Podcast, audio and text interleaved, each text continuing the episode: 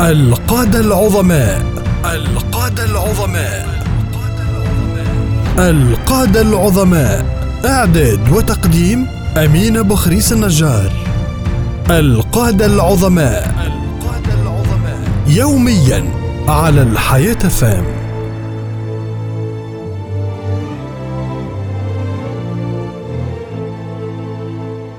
بسم الله الرحمن الرحيم.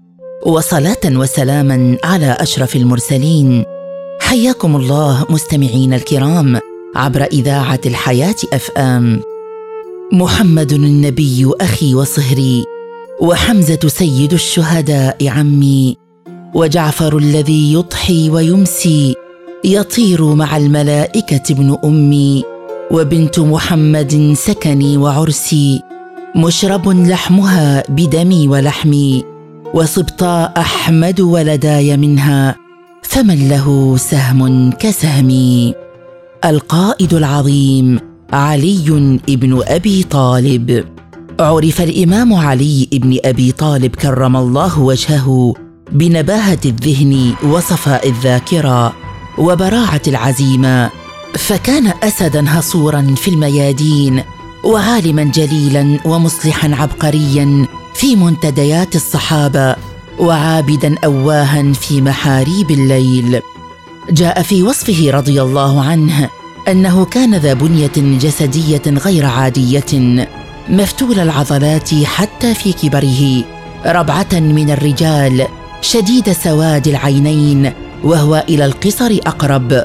ضخم البطن دون ترهل. عريض المنكبين والكتفين له لحية عريضة كثيفة كثير شعر اليدين والصدر وكان أصلع الرأس. بعد وفاة النبي عليه الصلاة والسلام قام الإمام علي بدور المستشار في خلافة أبي بكر وعمر رضي الله عنهما وكان يقدران مقامه ومكانته من رسول الله عليه الصلاة والسلام. وزوج الإمام علي ابنته أم كلثوم إلى أمير المؤمنين عمر بن الخطاب وكان عمر يأخذ بمشورته ورأيه في أغلب المعضلات كما سلمه القضاء بالمدينة لما علم فيه من نبوغ واطلاع فقهي عظيم وحب للقيادة أعظم. في عهد أمير المؤمنين عمر بن الخطاب كان هنالك امرأة من المسلمين تزوجت ثم رزقها الله بالحمل وبعد أن أتمت ستة أشهر من حملها جاءها طلق الولادة ووضعت طفلا وهذا غير مألوف في البشر إذ أن مدة حمل المرأة تسعة أشهر أو سبعة أشهر يمكن أن تضع فيها المرأة حملها لكن هذه المرأة وضعت في شهرها السادس. فاتهمها زوجها بالخيانة وأنها كانت حاملا من غيره قبل الزواج وشكاها إلى أمير المؤمنين عمر فنظر عمر في أمرها ثم حكم أن يقام عليها حد الزنا فدخل عليه علي بن أبي طالب وبعد أن سمع القضية قال لعمر على رسلك يا ابن الخطاب لما ستقيم عليها الحد؟ قال عمر يا أبا الحسن ولدت في ستة أشهر فقال له علي اقرأوا القرآن جيدا. يقول الله تعالى بسم الله الرحمن الرحيم.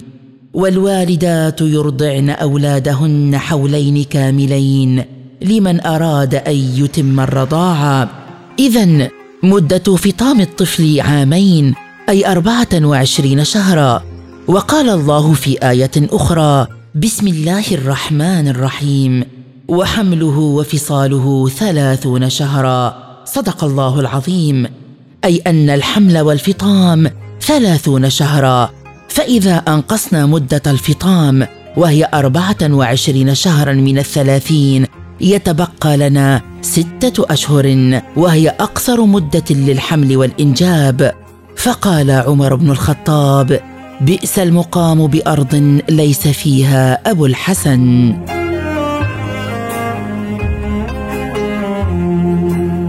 لما تولي الخليفة عثمان بن عفان الخلافة ونشبت الفتنة وحوصر في بيته أخذ الإمام علي بن أبي طالب مكانه في قيادة المدافعين عن الخليفة عثمان وكان يتولى بنفسه ومعه ابنيه الحسن والحسين حماية البيت العثماني وإمداده بالمؤونة ثم آل الأمر إلى قتل الخليفة لتبدأ عاصفة الفتنة وصراع سياسي وفكري كبير. وبايع كبار الصحابة علي بن أبي طالب على الخلافة ورفض آخرون ومنهم الصحابي معاوية بن أبي سفيان والي الشام حينها. كما أن عددا من الصحابة ومنهم الزبير بن العوام وطلحة بن عبيد الله ومعهم أم المؤمنين عائشة رضي الله عنها طالبوا بالقصاص لعثمان والقضاء على قتلته اولا. وكان عهد الإمام علي مضطربا بفعل المؤامرات التي حاكها أعداء الإسلام. ورأى الإمام علي تأجيل القصاص من قتلة عثمان إلى حين إخماد الفتنة. الأمر الذي خالفه فيه الزبير بن العوام ومن معه. فخرج هؤلاء من مكة إلى البصرة يريدون التخلص من قتلة عثمان بأنفسهم. وكانت أم المؤمنين عائشة معهم وهودجها على جمل تركبه. ولما علم الإمام علي بقدومهم إلى البصرة أرسل القعقاع بن عمرو التميمي ورجال آخرون يكلمونهم. قال القعقاع لأم المؤمنين عائشة أي اماه ما أقدمك هذا البلد؟ قالت أي بني أردت الإصلاح بين الناس. فرجع القعقاع وأخبر عليا بقولها فقرر الانسحاب والارتحال عن البصرة. غير أن الذين دبروا الفتنة لم تطب نفوسهم بهذا الانسجام بين الصحابة فقرروا إشعال الفتنة من جديد.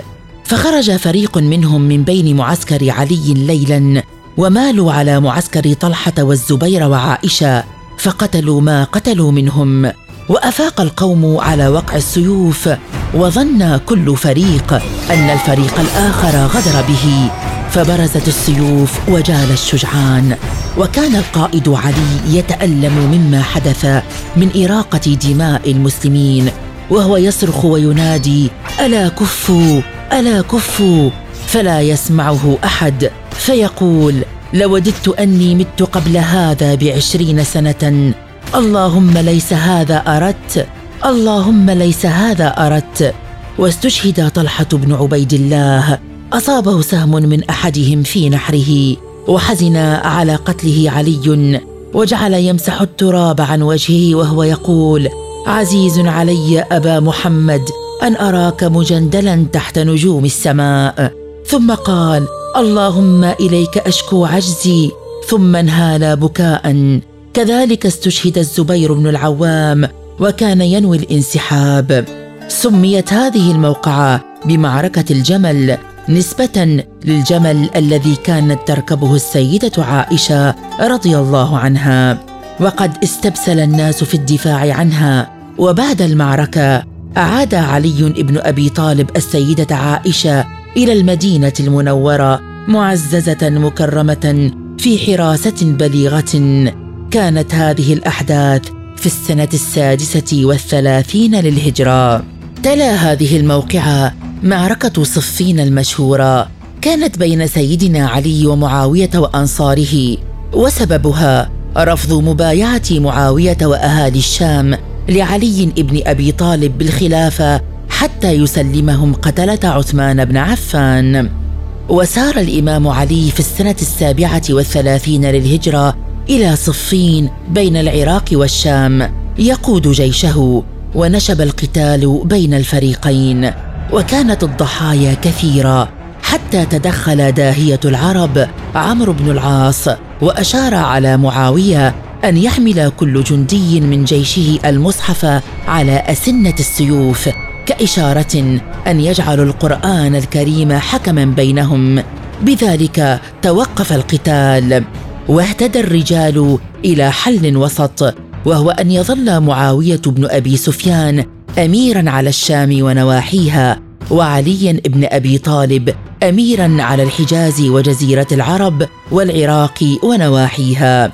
في هذه الفترة ازدهرت فرقة الخوارج وازداد عددهم وهم طائفة من المسلمين غلوا في كتاب الله وأساءوا فهمه وكان لهم يد من قبل في قتل عثمان بن عفان رضي الله عنه ولم يعجبهم أن تهدأ الفتنة بين الصحابة فأرادوا أن يشعلوها من جديد وقرروا قتل علي بن أبي طالب ومعاوية بن أبي سفيان وعمرو بن العاص.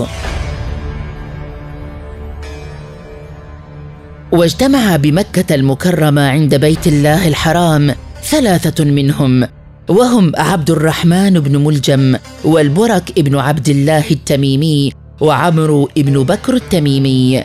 فتعاهدوا أن يقتلوا هؤلاء الثلاثة في يوم واحد وفي ساعة واحدة. فقال ابن ملجم أنا أقتل عليا؟ وقال البرك وأنا أقتل معاوية. وقال عمرو وأنا أقتل ابن العاص. واتفقوا على ليلة السابع عشر من رمضان عند خروجهم لصلاة الفجر. فأما ابن العاص فقد اشتكى يومها فلم يخرج. وأما معاوية فقد تخلف عن صلاة الفجر يومها. وأما علي كرم الله وجهه فقد وقع في المكيدة. إذ ترصده الخبيث بن ملجم فلما خرج الإمام من بيته لصلاة الفجر وأخذ ينادي للناس قائلا الصلاة الصلاة. إذ باغته ابن ملجم بسيفه وكان قد نقعه في السم شهرا كاملا. فتدفق الدم على وجه الإمام علي رضي الله عنه. ثم بقي ثلاثة أيام توفي بعدها والتحق بالرفيق الأعلى. كان ذلك في رمضان في السنة التاسعة والثلاثين للهجرة. وعمره رضي الله عنه واحد وستون سنة لتطوى بذلك مرحلة راشدة للخلافة الإسلامية. رحم الله أبا الحسن البطل القائد العظيم المكرم المبجل الإمام علي بن أبي طالب وطيب الله مرقده.